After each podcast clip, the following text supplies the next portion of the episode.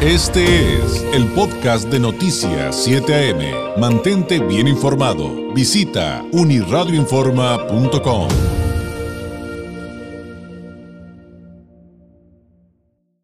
recientemente hemos eh, tenido muchos contenidos relacionados eh, con, por ejemplo, el nearshoring, es un tema evidentemente eh, recurrente, y por otro lado, y de manera paralela hemos estado hablando muchísimo de la generación de energía, eh, más allá de la controversia que se ve aquí en Baja California, pues la enorme planta fotovoltaica, por ejemplo, que va a haber en Sonor, que por cierto también va a proveer de energía eléctrica a Baja California, pero ¿qué hay cuando nos preguntamos de la importancia de ese tipo de, de, energía, de la transición energética en nuestro país de frente al nearshoring y cómo se relacionan?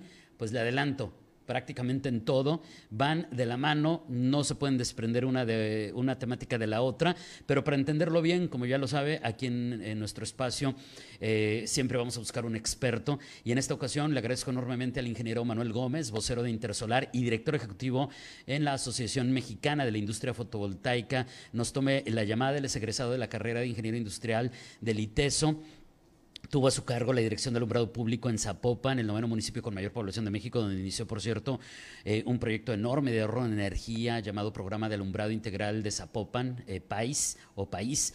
Eh, también tuvo pues el cargo de director de proyectos en Menchaca y Asociados, ganador del Premio Nacional de Ahorro de Energía con el proyecto de alumbrado de Santiago Ixcuintla en Nayarit, elaboró diagnósticos, proyectos de eficiencia operativa y energética del sector de alumbrado para 30 municipios de Nuevo León, Querétaro, Nayarit, Zacatecas, Jalisco, dirigió el área administrativa de una constructora de infraestructura eléctrica en la región occidente, consultor independiente de eficiencia energética y generación con fuentes renovables y desde el 2019 se desempeña como director ejecutivo de esta Asociación Mexicana de la Industria Fotovoltaica que le comento. Ingeniero, qué gusto saludarlo, muy buenos días. Muchas gracias, el gusto es mío, gracias David por el espacio y, un saludo a, la audiencia. Eh, ingeniero, ¿cuál es la relación y por qué la importancia de hablar de eh, el tema de cómo generamos energía actualmente? ¿Cuál es el camino que debemos seguir en función de, de lo que vivimos hoy por hoy, eh, buscando evidentemente sustentabilidad, eficiencia, ecología y demás, pero de frente a algo de lo que hablamos todos los días, también hoy por hoy, ingeniero, el nearshoring. Sí, David, mira, eh, el nearshoring lo que lo que mm, implica es una eh, un crecimiento en la concentración de industrias de distintas eh, de distintos ramos en el país, dada nuestra cercanía con el con el país eh, del norte, con Estados Unidos, que es el mayor mercado en el mundo. Y, y obviamente la, el, el nearshoring es esta tendencia a acercarse al punto de la demanda y por lo tanto eh, es muy muy eh, esperable que se dé esta eh, mayor concentración de industrias en nuestro país y eso eh, definitivamente incrementará la demanda de energía significativamente. Esto, además, si lo sumamos a otro tema que seguramente será de tu interés, que es el la movilidad eléctrica, eh, la movilidad eléctrica implica también un crecimiento en la demanda de energía eléctrica. Y entonces, eh, estos crecimientos que pues están, están, se están dando y están por darse y no, no, no, no pueden detenerse, eh, implican necesariamente un crecimiento en la generación de energía. Y por supuesto, como tú sabes, el, el, tema del medio ambiente, el tema del calentamiento global, son, son cosas de las que no podemos sustraernos y por lo tanto la energía renovable es nodal en este en esta eh, coyuntura en donde tenemos que crecer en nuestra oferta de energía y, al mismo tiempo tenemos que eh, reducir en el mix energético los combustibles fósiles. Sí, y entonces estamos hablando, digamos, en, en, términos a lo mejor un poquito más coloquiales, ingeniero, de, de, que estos elementos, el que se garantice, por ejemplo, la energía, pero además la energía con estas características, eh, si lo estoy entendiendo bien, que nos acaba de mencionar, brindan certeza, eh, brindan el contexto de estabilidad para que alguien desee invertir en nuestro país o eh, tal vez, quiero pensar, ingeniero, ampliar la inversión. Así es.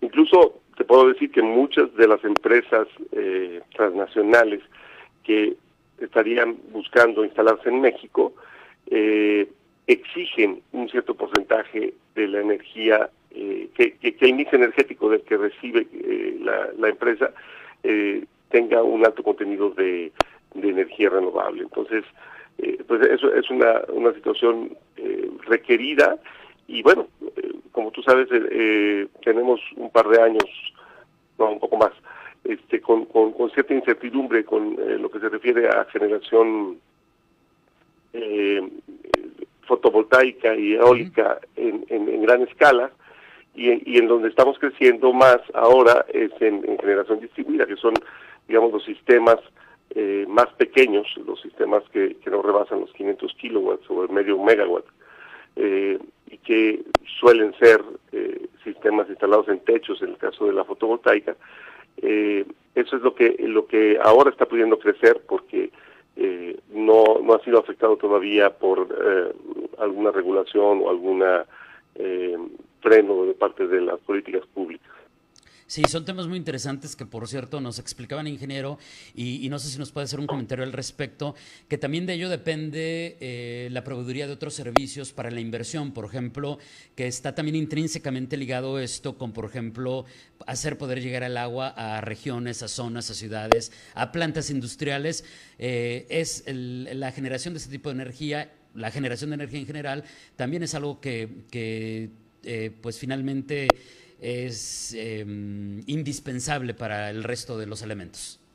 Así es, David. Bueno, la energía está en todo. La energía eh, es necesaria en cada hogar, en cada comercio, en cada industria, en cada giro de negocios, aún en las oficinas, en fin.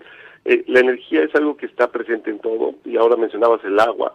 Bueno, los sistemas eh, de tratamiento de agua, los sistemas de bombeo, todos ellos requieren eh, energía y, obviamente lo que tenemos que buscar, como te decía antes, es cambiar el, digamos, la proporción del mix energético que tenemos hoy, eh, que, todavía está eh, mayoritariamente en los, en los combustibles fósiles, este, cambiarlo para que las energías renovables, renovables predominen en ese mix.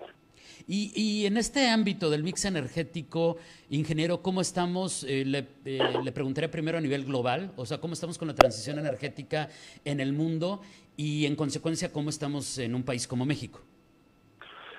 Bueno, eh, no tengo en este momento la cifra exacta, pero efectivamente en México estamos al contrario de lo que es el, promedio mundial. Es decir, en nuestro mix energético predomina el, eh, las, las, energías eh, de fuentes fósiles y en el, en el mundo estamos tendiendo hacia eh, la, hacia que abunden obviamente las energías renovables.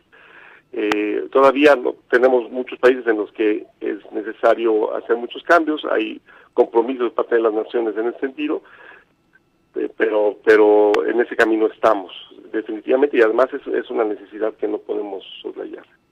Ahora, cuando hablamos de regiones, y me referiría eh, a continuación a Baja California y específicamente a Tijuana, estamos platicando esta mañana con el ingeniero Manuel Gómez, vocero de Intersolar y director ejecutivo de la Asociación Mexicana de la Industria Fotovoltaica.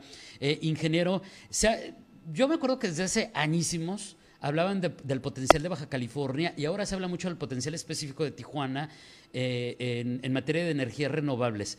¿Qué datos habría al respecto o por qué eh, se habla tanto del potencial de nuestra ciudad en este ámbito?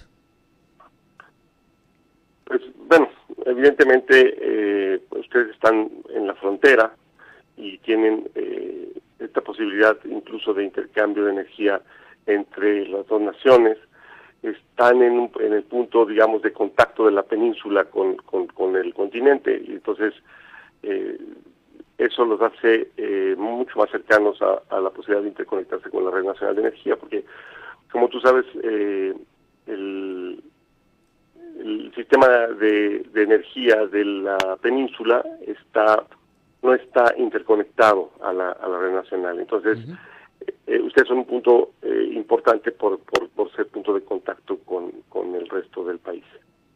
Entonces, eh, digo, me imagino que también habrá puntos importantes en, diferentes, eh, con sus propias características en diferentes partes de nuestro país.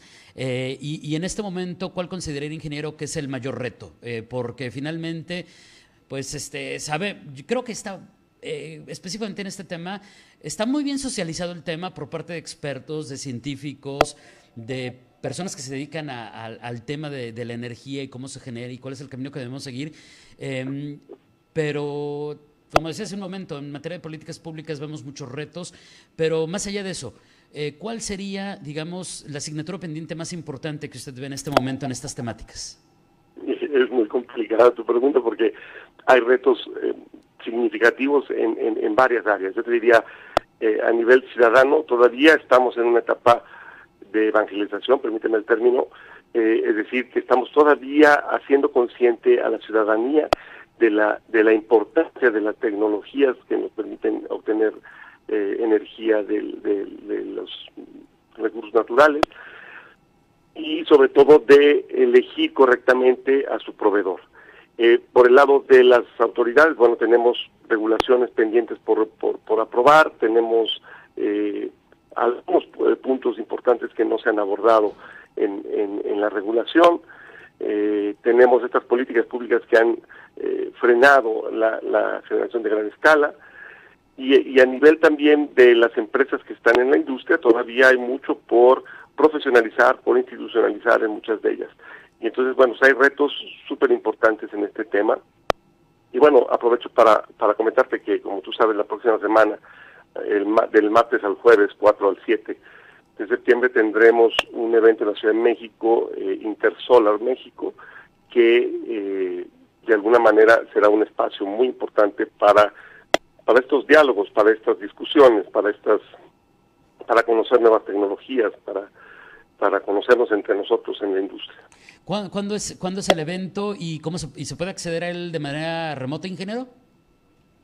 No, es, es presencial.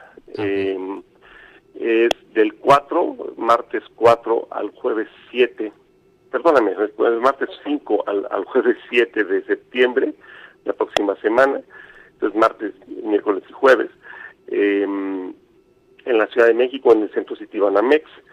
Eh, bueno, Intersolar tiene ya trayectoria a nivel mundial eh, de 30 años y aquí en el país eh, es la cuarta edición. Entonces, eh, pues es, un, es un evento importante eh, que, que reúne a la industria y que de alguna manera abre estas discusiones entre los expertos y también entre los usuarios de la energía. Claro, pues estaremos pendientes porque sin duda saldrán temas interesantísimos, pero sobre todo importantes en, ese foro. Ingeniero, le agradezco enormemente que nos haya dedicado este tiempo. Ojalá tengamos la oportunidad de seguir platicando de estos temas que sin duda son de especial relevancia, de hecho, a nivel global. Que tenga un excelente jueves. Muy buenos días. Igualmente, gracias a ti y un saludo al auditorio. Gracias. Es el ingeniero Manuel Gómez, eh, vocero intersolar y director ejecutivo en la Asociación Mexicana de la Industria Fotovoltaica. Este fue el podcast de Noticias 7am. Mantente bien informado. Visita unirradioinforma.com.